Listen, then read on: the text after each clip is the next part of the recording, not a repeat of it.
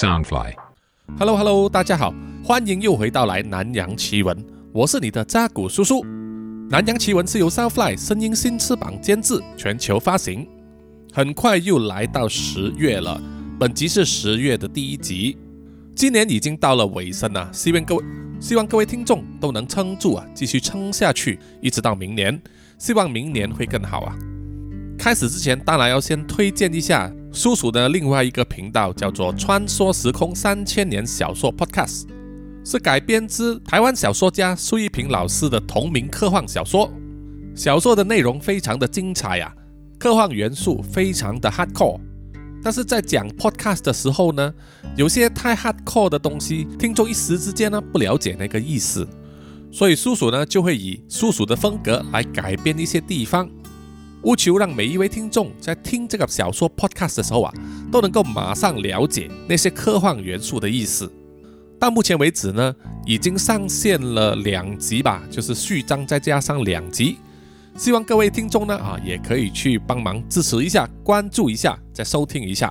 有什么意见呢，也欢迎向扎古叔叔这边反映哦。所以呢，请尽快到你们听 podcast 的平台呢，去搜寻《穿梭时空三千年小说 podcast》。谢谢大家啦。OK，本集正式开始，我们先来做一些上集的回顾。曼谷警察派和 Sam 呢，就收到了来自一个神秘人叫做扎古叔叔送来的机密资料啊，让他们掌握了这一连串杀人凶案的嫌疑犯苏拉雅的真实身份。原来啊，它是一种叫做阿斯网的雌性怪物，喜欢吃人啊，尤其是小孩子和胎儿，长期隐藏在人类的社群里面，并且拥有十个房产呢，作为他躲藏的根据地。而阿派和 Sam 就很幸运的，或者是说不幸的，找到了苏拉雅藏身的别墅。经过一番生死搏斗之后啊，派和 Sam 都受了轻伤，Sam 更有半只右耳呢被吃掉。在警察到来支援之前呢，苏拉雅就成功逃脱了，目前行踪未明。警方在苏拉雅所住的别墅里面找到了吃剩的尸体、大量的现金、首饰和财物。有一部分证实了是诊所的堕胎医生苏巴医生所拥有的，坐实了苏拉雅杀人的罪名。于是呢，泰国警方就发出了全城的通缉令。另一方面呢，派和 Sam 在医院里面休养的时候啊，就听到新闻说，那一对蛮横无理的把棍家族夫妇啊，成功通过律师和各种压力呢，把本案的重要证人，也就是他的独生女 Money 接了回家。这一个消息啊，让派觉得非常的不妙，因为他相信呢，苏拉雅不会放过 Money 的，他一直想要吃掉他肚子里面的胎儿。Money 回到家里呀、绝对没有比他待在军方的医院更为安全。娜娜从床上爬起来，把床边的闹钟关闭，然后伸了一个懒腰，打了一个哈欠。他在半裸的身上披上了丝绸般柔软的浴衣，离开睡房，走去厨房，开启了咖啡机。当咖啡机正在给他煮热腾腾的咖啡时，娜娜才走去洗手间里面刷牙洗脸，敷上了面膜，然后去厨房装满了一杯刚泡好的咖啡，然后懒洋洋地坐在客厅的沙发上，打开了电视机，收看当天的午间新闻。新闻上播放的正是曼谷警方正在通缉苏拉雅的消息。除了有播出苏拉雅的照片之外，还有记者在别墅外面啊采访，拍下了很多现场的画面呐、包括用黑色塑胶袋包起来的尸体、堆积如山的脚踏车和机车，还有藏在别墅里面大量的名贵物品等等。看到这则消息呀、娜娜都目瞪口呆了。当她正要喝下第一口咖啡的时候，一股寒意涌上心头。娜娜感觉到啊，好像整个屋子的温度都在一瞬间降低了几度。然后一股诡异的声音在她身后呼喊她的名字：“娜娜！”娜娜吓得全身震动起来，即使滚烫的咖啡溅出来，沾到了她的身上啊，她也好像完全没有感到那个热度。他只是慢慢的、非常小心的转头，只看见一个黑影以倒吊的方式站在他身后走廊的天花板上。苏苏苏苏拉雅，娜娜好不容易的才从喉咙里面吐出那几个字。一头长发垂到地板上的苏拉雅，虽然已经恢复了人类女人的状态，但是他的半张脸和额头呢已经爆开了，可以清楚看见蠕动的血肉啊，非常恐怖。身上还有好几个清晰可见的子弹孔。苏拉雅用低沉的声音说：“是你告诉警察我躲藏的地点吗？”娜娜非常害怕又焦急的猛摇头啊！她说：“不不，不是我，我根本不知道你有那栋别墅。”苏拉雅的眼中泛出绿光，把娜娜吓得冷汗直冒啊！她觉得自己的尿快要憋不住了。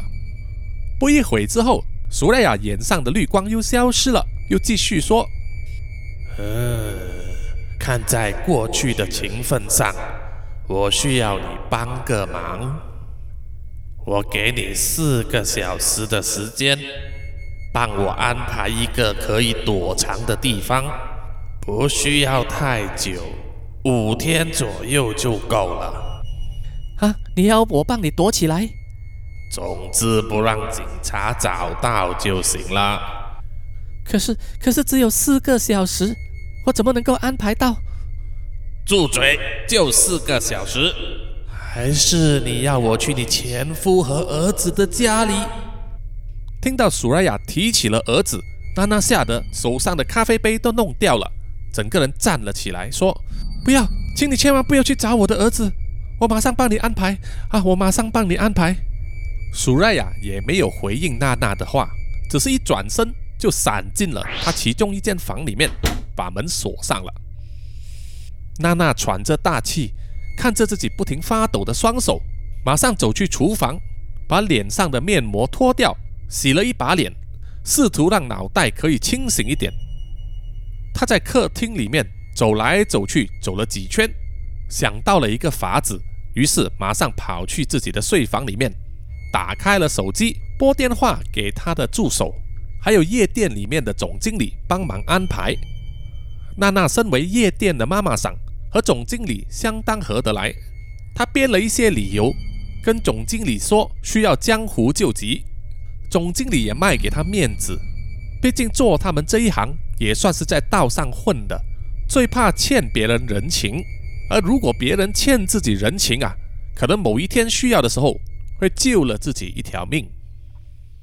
通过电话之后，夜店的总经理马上帮娜娜安排，把店里面。位置最里面的一间 VIP 套房，在外面挂上施工维修的牌子，而里面那一间装修得非常豪华的房间呢，从天花板、墙壁到地板呢，都铺满了半透明的防水塑胶布，并且发出通告说，所有夜店的员工呢，在接下来的一个星期里面，绝对不要进入那一间 VIP 房。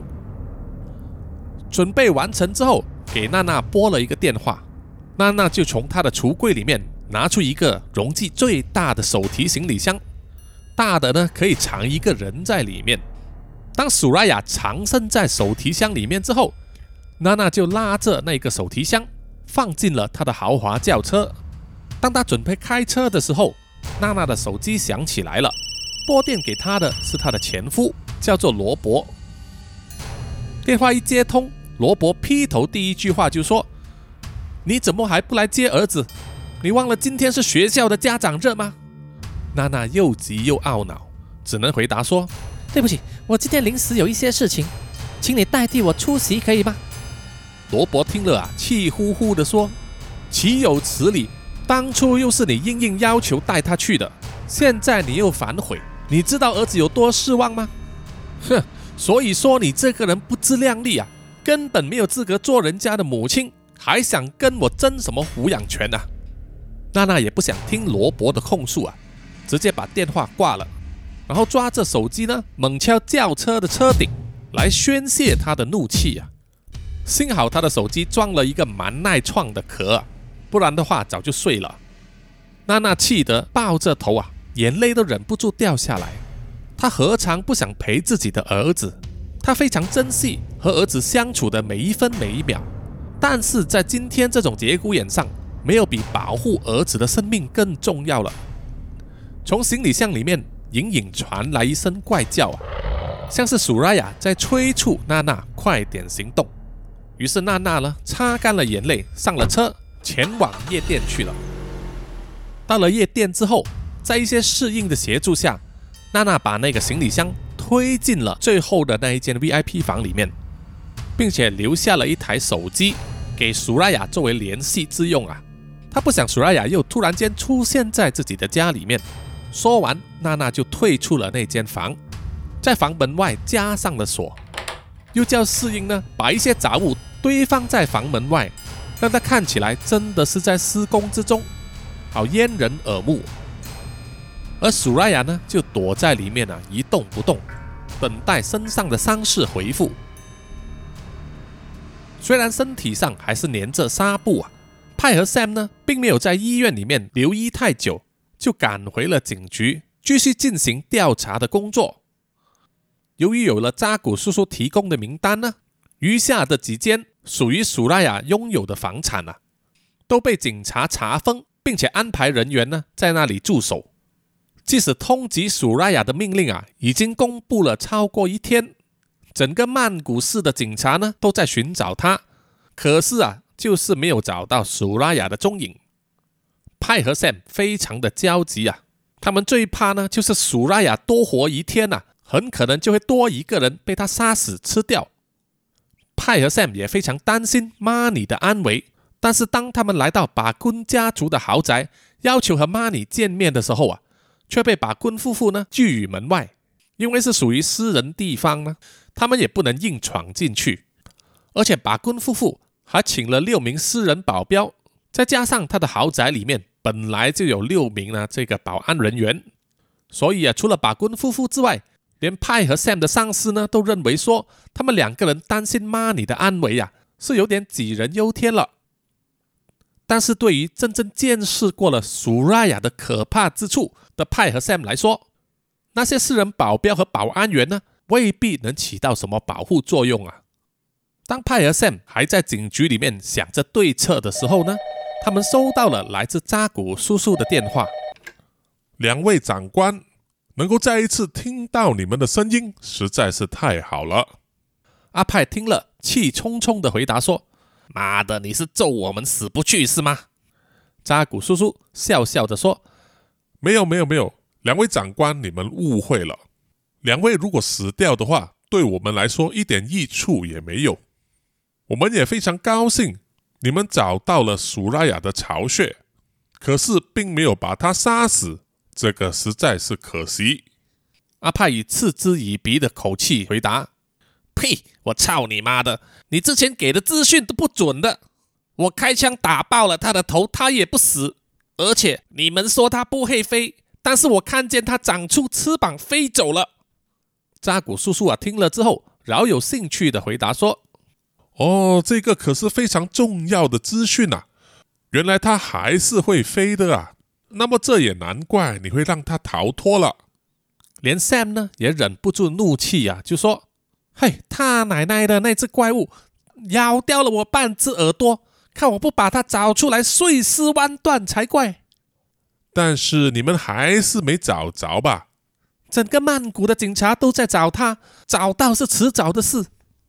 哎，我要在此提醒两位长官。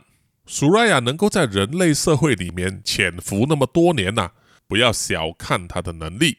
他可能只要躲藏起来几天，等伤势恢复之后，又会再次出现的了。那么你说的你们的组织那么厉害，这次拨电话来是要告诉我们你们追踪到他了吗？阿派问。扎古叔叔马上就否定了。哎，这一次的情况不同。之前我们都是在暗地里面跟踪他，但是这一次呢，苏拉雅发现自己的行踪暴露了，所以他特别的小心。现在连我们的线眼也找不到他。可是两位长官不用担心，我们已经预测到他下一步的行动。两位长官呢，只需要守株待兔即可。你的意思是指 Money 吧？Sam 问。没有错。阿派愤怒的就骂道：“你们这些王八蛋书呆子，你们是要把 money 当做活饵吗？”扎古叔叔呢，只是以淡然的口气回答说：“人家的父母自己从守卫森严的铁笼里面把他带出来，放到狩猎场上，能够怪谁呢？”派和 Sam 啊都无言以对，因为他们自己也很清楚，把棍家族的那些保镖和保安员呢，是保护不了 money 的。所以，两位长官，这一次我拨电话来的目的啊，就是知道两位不会做事那位小女孩的安危，所以就打算借出我们的力量给两位了。阿派就问：“你们有什么力量？要借几本书来给我们当武器吗？”哈哈哈哈哈！今天下午五点钟，两位请到我发给你们的那个 GPS 坐标，我有礼物会给你们。保证满意。说完，扎古叔叔就挂了电话。然后阿派的手机呢，就收到了一个地图坐标。于是，在约定的时间里面呢，派和 Sam 就开着警车去了指定的地点。那是一家水族馆，也就是一家店呢，专门卖那种观赏鱼、鱼缸，还有各种饲料等等。整间店呢，都是满满的鱼缸。各式各样啊，鲜艳夺目的鱼儿在鱼缸里面呢游泳，让人忍不住呢多看几眼。而那间店里面呢，只有一位老板，是一位穿着背心、颈上挂着很多串佛牌、双臂都是纹身的中年阿伯。老板看见阿派和 Sam 走进店里来啊，一点都不惊奇，只是向他们招了招手，就带着两人呢进入了他店铺的后方。店的后方呢，像一个仓库啊，墙壁上放满了鱼缸，而地上就有好几个巨大的鱼池，鱼池里面都有很多大鱼啊，在里面游动。那个老板呢，就在其中一个鱼池里面啊，把手伸进去掏啊掏啊，然后就拿出了几个黑色的塑胶袋，放在旁边的一张木桌上，然后又在另外一个鱼池里又掏了几个黑色塑胶袋出来。几分钟之后，那张木桌子上就放满了十几个黑色的塑胶袋了。老板就是做了一个手势啊，就像是请阿派和 Sam 呢自己动手去打开。派和 Sam 虽然满腹狐疑啊，但是看起来这个老板也没有什么恶意，于是就动手把一个又一个黑色塑胶袋拆开，里面居然是一支军用的散弹枪。虽然疫情还没有完全退散啊，但是寻芳客呢还是千方百计要出来寻欢作乐。像娜娜所在的夜店啊，虽然大门锁上了，但是里面还是照常营业啊。熟客呢都可以通过特别的通道，由停车场直接进入夜店里面啊，喝酒、找小姐陪坐，甚至之后呢还可以带出场。所以到了晚上的时候呢，娜娜是一点都没有闲着。她的每一间房都是客满的，所以即使娜娜收到了苏拉雅发来的简讯啊，她也没有空去看。一直到她接到了通知，说有一间房出了事，娜娜马上赶去查看。原来在其中一间贵宾房里面呢，有三个凶神恶煞的大汉啊。其中一个大汉呢，一手掐着一名小姐的脖子，另一只手还一直掌掴她。住手！娜娜大喊。你们知道这里是谁的场子吗？居然敢在这边闹事！那个大汉说：“嘿嘿，我们当然知道了。不过江湖有江湖的规矩啊，你们这位小姐姐欠我们的钱，还一直躲起来呀，我们不来这里都找不到她呢。”那个被掌掴得鼻青脸肿的小姐啊，哭着说：“她只是在一个星期之前借了二十万泰铢，虽然明知是高利贷。”但是应该偿还的款项呢，其实应该只有一百万，结果现在变成了三百万泰铢。娜娜呢非常了解这种高利贷的手段啊，那种吃人的利息，还有随时调账的金额呢，真的不是一般人还得起的。但是江湖规矩就是规矩啊，欠债就应该还钱。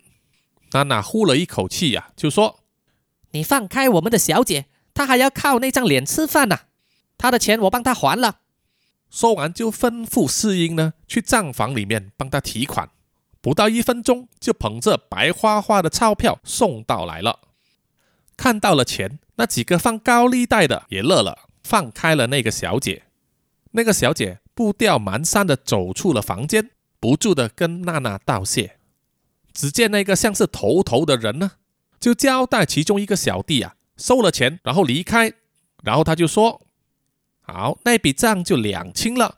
不过现在啊，我们就是客人了。”快点叫你的小姐出来陪我们玩玩吧！看到他们刚才怎么样打那位小姐呀？其他的小姐哪里敢上前陪坐呢？娜娜也是气得啊，脸色一阵红一阵绿的。这个时候，她身上的手机呢，又传来了简讯，于是她拿出来看一看，是来自苏拉雅的。这个时候，那两个放高利贷的大汉啊，就大声说：“哎，还不快点叫小姐来！”不然的话，我看你妈妈桑啊也保养的不错，我们也不介意来跟你三 P 的吼。哈 哈哈哈哈哈！娜娜听了啊可是气窍生烟呐，但是在外表她还是看起来一副没有关系的表情啊。于是就说：“既然如此，好吧，两位上门也是客人，我就带两位去我们最里面最漂亮的 VIP 房，那里应该玩得比较快乐些。”那两个大汉啊。听到可以进去里面最高级的 VIP 房，笑着答应了。娜娜呢，就带着他们往最里面的 VIP 房走去，打开了房门。那两名大汉走进去的时候，看到整间房都挂满了透明塑胶布，就问这个是干什么啊？娜娜就跟他们说，这间房刚好装修完了，两位呢都是第一个开箱的人呐，请他们坐一下。说他会去安排把酒送来，就趁那两名大汉还没有反应过来之前呢，就快速的离开，关上了门，并且在外面呢上了锁，并重新挂好了施工中的牌子。那两名大汉呢环顾四周，就看到了房间中间有一个行李箱，正要走过去查看的时候呢，箱子突然打开，一根触手呢快速的伸出来。咬住了其中一个人的头，鲜血激射而出，洒满了周围啊！不到五秒钟呢，那个头被抓住的人呐，就一动不动的倒下了。另外一名大汉啊，吓得大喊救命啊！正要去开门的时候，也被助手咬住了脖子，硬生生的被拖到行李箱旁边，被一双从行李箱伸出来的双手啊抓住。接下来呀，就是一连串骨头被咬碎。肌肉被撕裂的声音，而娜娜呢，面无表情的站在门外啊，呼了一口气，然后转身呢，继续回到自己的工作岗位上了。花了好些时间才拆完了所有的黑色塑胶袋之后，桌子上摆满的装备已经是接近一个特战部队的水平了，包括有两把雷明灯半自动军用散弹枪。可以连续发射八发各种类型的散弹，一把 M 七九榴弹发射器和三发燃烧弹，另外有两把 FN M 二四零型机关枪，附上有一百发子弹的弹盒，两把美国制造的邦林 M 一九一一杠三八零自动手枪，可以发射八发的点四五口径子弹。相比警方配备的九毫米手枪呢？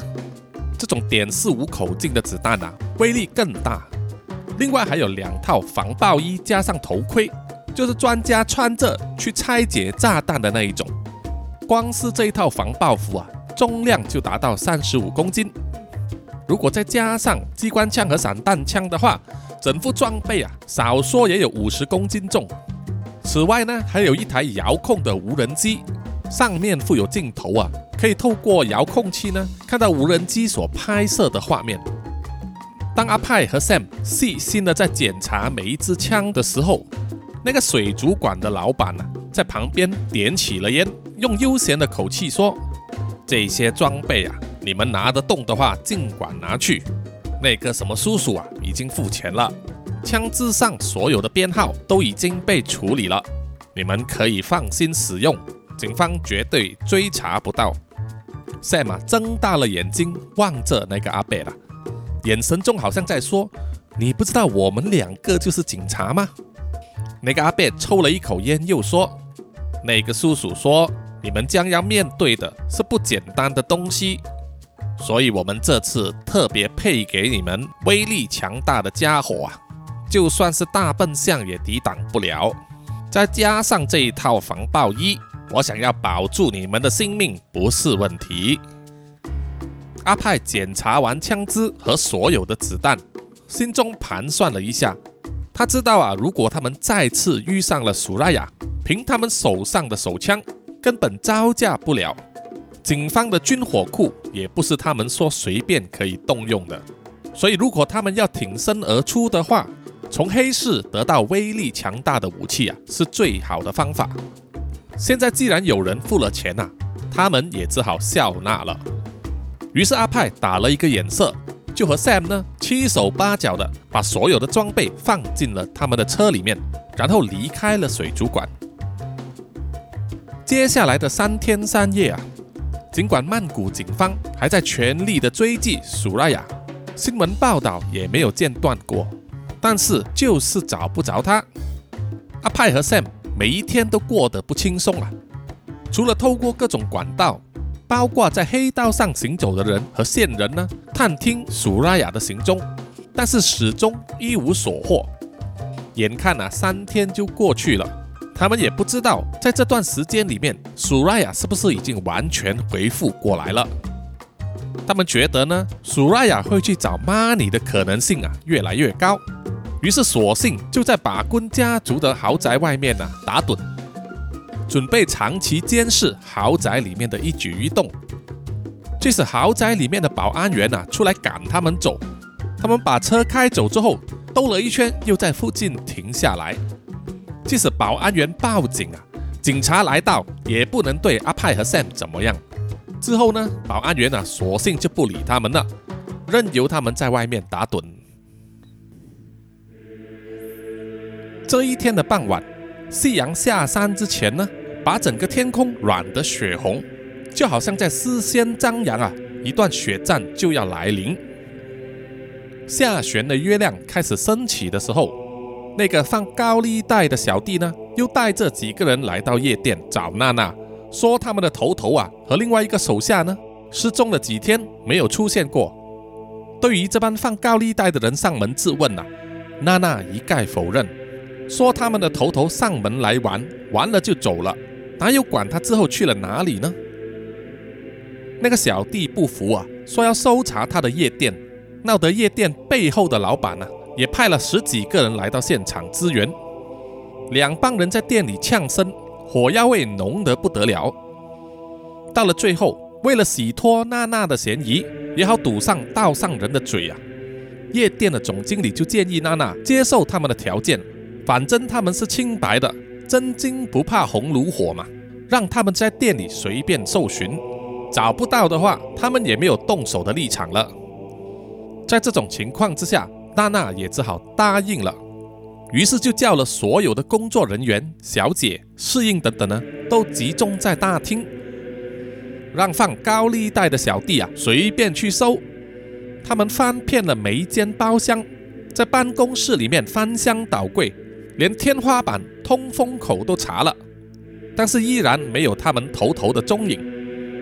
最后，他们来到了最里面的那一间 VIP 房，上面还挂着施工中的招牌。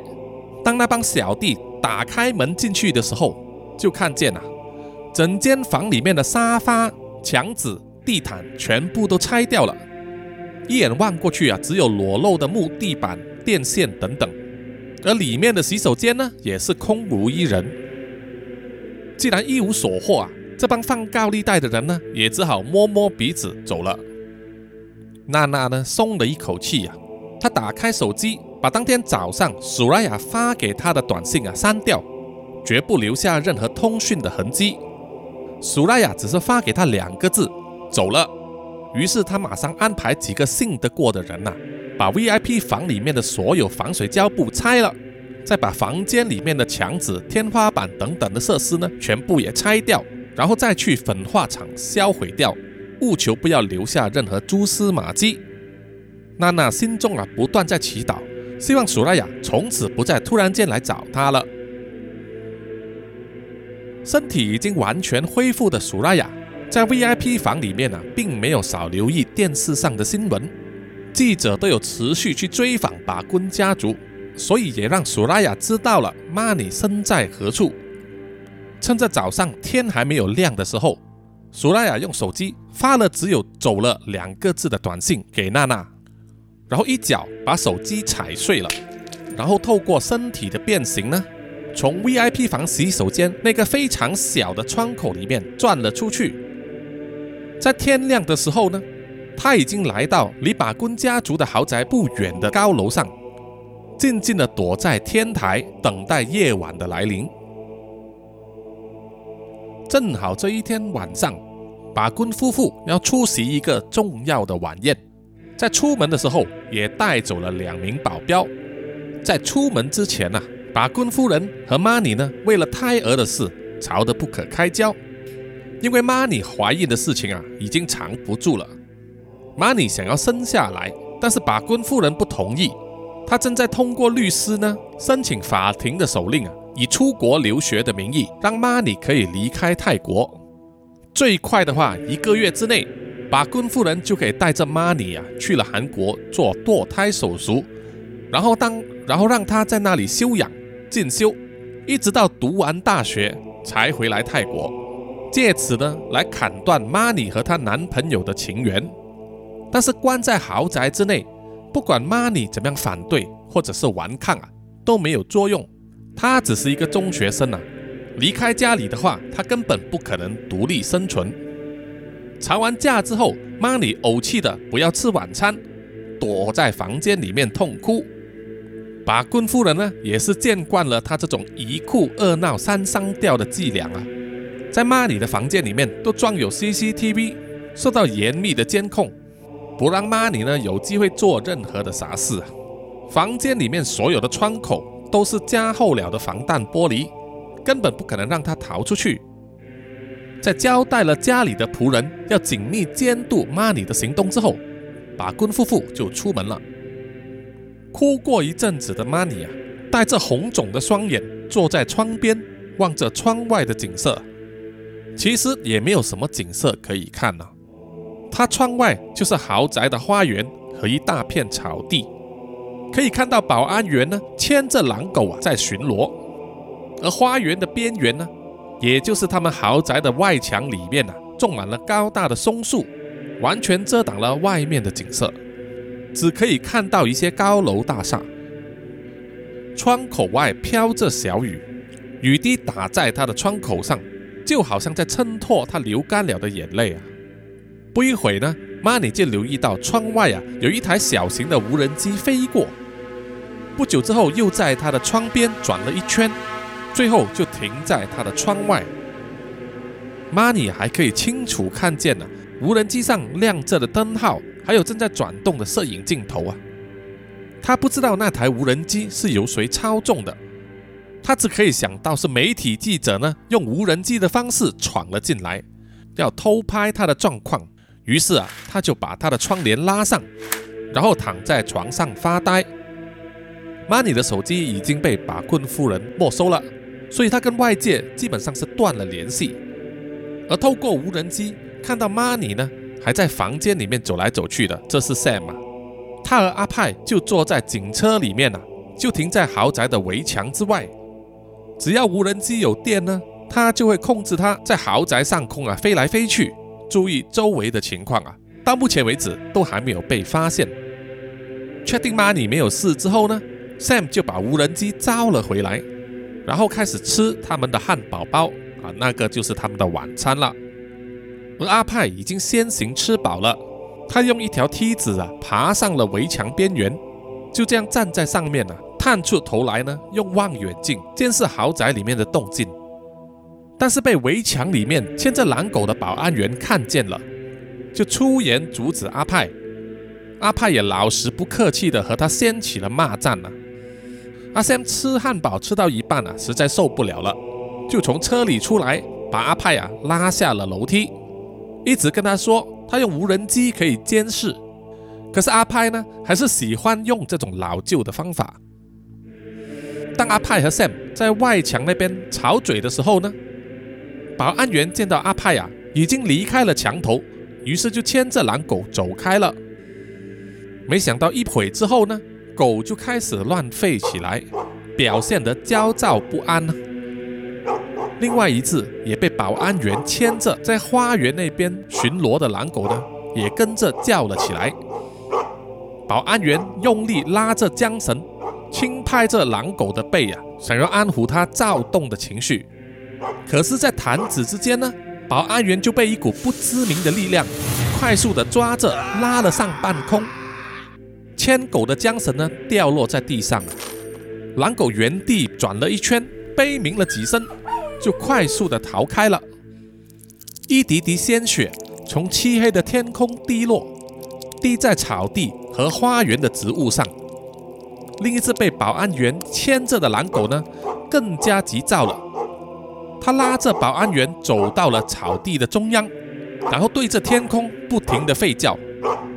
那名保安员呢，觉得好像有雨水啊滴落在他的帽子和身上，他用手指一摸，却沾到了红色的液体，然后一具四分五裂的尸体呢，就从半空掉下来，倒在他身边的草地上。那名保安员吓得目瞪口呆，一手拔出了手枪，另一只手正要握着对讲机呼救的时候，一道黑影快速的掠过，把保安员的人头砍了下来，但是身体还是笔直的站在那里，不停的喷出鲜血。他牵住的狼狗呢，也是奋力的挣脱了缰绳，逃往豪宅的方向去了。不一会，那个黑影呢？就飞到了豪宅二楼的窗口上，正是苏拉雅。他绿色的眼睛往玻璃窗里面看，看到的是一间空无一人的房间。因为把工家族的豪宅呢，就像城堡一样啊，至少有三四十间房间。苏拉雅也不知道 Money 到底在哪一间房。他挥起拳头，用力重击玻璃窗，可是却无法打碎那一层防弹玻璃呀。他又再更用力试了一次，还是没有成功。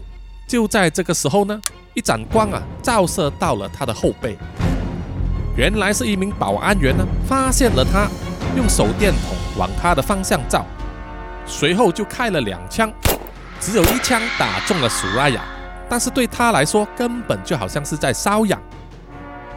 苏拉雅一个飞身就扑向了那个保安人员，把他活活撕成几段。在墙外听到枪声的阿派，马上又爬上了楼梯，用他的望远镜往豪宅里面看。可是毕竟有松树挡着啊，视野还是非常有限。Sam 这个时候呢，也启动了无人机，飞到了豪宅的上空，转了一圈之后啊，就发现了躺在草地上的尸体。啊，Sam 大喊：“嘿，阿派来了，他真的来了，快点上车！”阿派呢，飞快地爬下了楼梯，上了车。阿 Sam，就开着车飞快地冲去了豪宅的大门。豪宅的杠门还是锁上的。Sam 一直按着警车的车笛，示意那个保安人员呢开门给他们进来。在大门隔壁保安亭里面坐着的保安员啊，却一直挥手阻止。Sam 忍不住探头出车外啊，大喊说。你没听到里面有枪声吗？里面出事了啦！那个保安人员呢，匆匆的回到保安亭里面呢，检查闭路电视的荧幕，却一点都没有打开杠门的意思。阿帕一面在车里面呢，要穿上那一套防爆服，一面大喊说：“没时间了，撞门吧！”于是 Sam 倒车，往后退了几十米之后，踩下了油门，往豪宅的杠门冲去。一下子就撞倒了那一道杠门，然后直接往豪宅的方向开去了。那个守门的保安人员吓得目瞪口呆啊，马上拨了电话报警。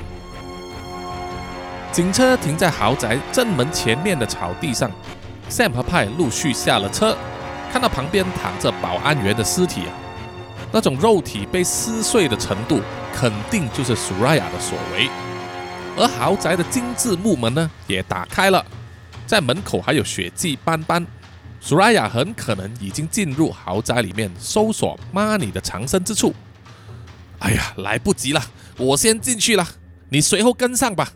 阿派非常担心 Money 的安危，他的防爆衣也只是穿了上半身，还有头盔，就背着散弹枪，拿着那一把机关枪呢，冲进了豪宅里面。哎，你小心点啊，别太冲动了。阿 Sam 也是非常焦急啊，但是他还是得在车外。尽量以最快的速度穿上全套防爆衣，因为啊，他已经失去了半只右耳啊，他不想再被苏拉雅呢吃掉身上任何一块。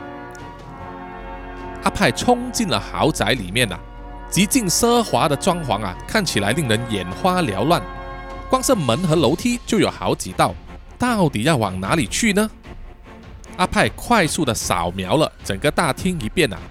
看到右边的走道有几滴血迹，于是就往那个方向跑过去了。跑了十几步之后，前方就听到传来了枪声，然后就是一连串的喊叫声，接着就是前方大约一百米处啊的房门打开了，一个身上沾满血迹的仆人呢，一面喊叫一面从那个地方逃出来。他跑过阿派的身旁的时候，阿派大声的叮嘱他快点往外面逃。然后呢，就有一个全身穿着西装的男人呐，用手盖着自己喷血的喉咙，慢慢的走出了那间房，没走几步就不知倒地了。阿派正要走上前去查看的时候，一个黑影扑上了倒地的保镖的背后，张嘴就咬在肩膀上，撕下了一大片肉。那个眼中发出绿光的妖怪，不就是苏拉雅吗？阿派大喝一声，举起机关枪就朝着苏拉雅发射。苏拉雅举手就打，他以为啊那些子弹只能在他的身体上留下几个洞而已。可是这一次机关枪的子弹呢，直接在他的手臂上削掉几块肉。苏拉雅心知不妙，马上往后跳开。阿派一面往前冲，一面开枪。走入那一间房的时候呢，看到里面啊。是墙壁上挂满了名画，天花板上挂了两盏巨大水晶灯的餐厅，还有一张至少五米长的餐桌。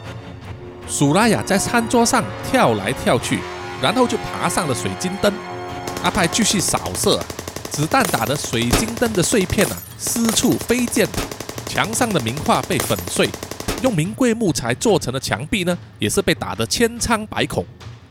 苏拉雅被乱飞的子弹打中几发之后啊，就扑倒在地板上，以爬行的姿态快速的转到另外一间房去。阿派也追了上去，尾随在后呢，疯狂的扫射。这个把棍家族的豪宅啊，面积非常的大，但是里面的人却不多，所以阿派也是毫无顾忌的乱射一通。他看到苏拉雅爬上了大理石制成的楼梯，上了二楼。这个时候啊，机关枪上的子弹也打完了。阿派把机关枪随地丢在地上，拿出背后的散弹枪，把子弹上了膛，就追上二楼去。为了闪开散弹枪的攻击，苏拉雅除了快速的在地板上左右蛇行之外，还爬上了墙壁，然后一个翻身就向阿派扑过去。他锋利的爪子划过了防爆衣的胸部装甲和头盔。爆出了金属撞击的火花。换做之前呢，阿派肯定身首异处了。可是有了防爆衣的保护，他丝毫无损啊！举起散弹枪就乱射，其中一枪打在苏拉雅的右边屁股上，爆出了一个大洞，也因为冲击力让他倒在了地上。苏拉雅回头看见自己屁股上的伤口啊，非常惊讶散弹枪的威力。正当阿派瞄准了苏拉雅的头部。正要扣下扳机的时候，子弹却打完了。趁着阿派要给散弹枪上子弹的空档呢，苏拉雅就往阿派的身上扑过去，把他推倒在地上。锋利的爪子呢，刺进了阿派咽喉的部位。本来以为这一击啊可以取了他的性命，可是苏拉雅觉得那个触感不对。他把爪子拔出来的时候啊，尖端并没有血，他的尖爪子呢根本不能刺破。防爆衣保护咽喉的部分，阿派冷笑了一声说：“哈哈，这次你没辙了吧？”苏拉雅怒目一睁，口中吐出那一根触手啊，一口就咬住了阿派没有防爆衣保护的大腿上，痛得他呱呱大叫。阿派飞快地从口袋里面掏出了点四五自动手枪，连开几发啊，打中了苏拉雅的腰部，把他逼退了。苏拉雅睁大着眼睛啊，看着自己腰部上的两个大洞，然后把手指呢伸进去伤口里面抠，抠出了两颗弹头，还有在看到自己血肉模糊的屁股啊。苏拉雅不得不承认，这一次阿派使用的武器啊，杀伤力非常的大。之后伤势要恢复的话，得花更久的时间。阿派的大腿啊流着血，痛得难以行走啊。他一面往苏拉雅的反方向爬呢，一面把散弹装进了散弹枪里。但是他的大腿实在是太痛了，只能勉强呢装上了三发散弹。苏拉雅的双眼爆出绿光。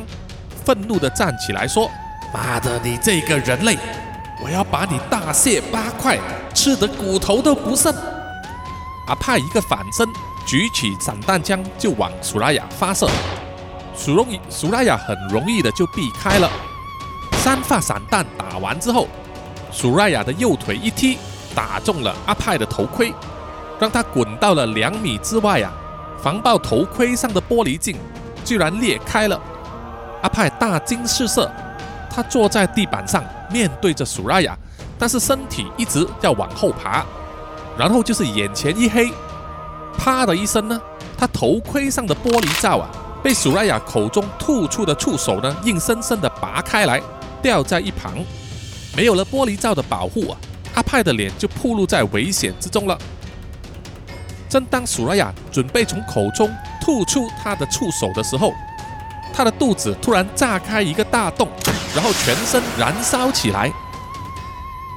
原来是穿上了全套防爆服的 Sam 呢赶到了，他使用榴弹发射器向苏拉雅发射燃烧弹。苏拉雅的身体在一片火焰之中，不断的挥舞双手，大声的嚎叫，然后又快速的跳动，在地板上滚来滚去，就是想要熄灭身上的火焰。把豪宅走廊上的杂物、盆栽等等呢，都转上了火焰，烧了起来。Sam 换上了第二发燃烧弹，又把它打向了苏拉雅，想要让火焰继续燃烧，不让他有机会喘息。接着，当 Sam 把弹壳退出，准备上第三发燃烧弹的时候，冷不防苏拉雅的触手呢，张开了嘴巴，抓住了他的榴弹发射器，然后一把抢走了。把榴弹发射器甩得远远的，阿 Sam 马上换上他背上的那一柄散弹枪，身体上的火焰呢逐渐熄灭的苏拉雅呢，一面往后退啊，一面左右摆动，躲开了散弹枪的攻击。但是走廊的退路还是有限的，而苏拉雅有尝试要撞破旁边的玻璃窗，可是因为是防弹玻璃啊，没有办法突破。当有几发散弹。打在走廊旁边的木门时，苏拉雅就一把撞开了木门，跑进了房间里面，然后就听到一声惊呼，原来那就是玛尼躲藏的房间。玛尼看到苏拉雅恐怖的妖怪模样，吓得从床上跳下来，躲在床边。苏拉雅也注意到了他，于是就飞扑过去了床上。玛尼娇小的身躯呢，就躲藏在床底下。可是整张厚重的大床啊，被苏拉雅一手就掀翻了，根本无处藏身。就在苏拉雅要伸手抓住玛尼的时候，Sam 抓住了良机，对苏拉雅的身体连打了几发散弹，不但把他的左手打断了，残肢掉在地上，其中一枪还打中了苏拉雅的头部和嘴巴，痛得他抱头蹲下，躲在一张沙发的背后。Sam 就趁着这个机会呢，叫 Money 躲到他的身后，然后保护他呢退出了房间，而脱下了防爆衣，撕下自己的外套啊，在大腿上包扎的派呢，用散弹枪作为拐杖，一拐一拐的赶过来。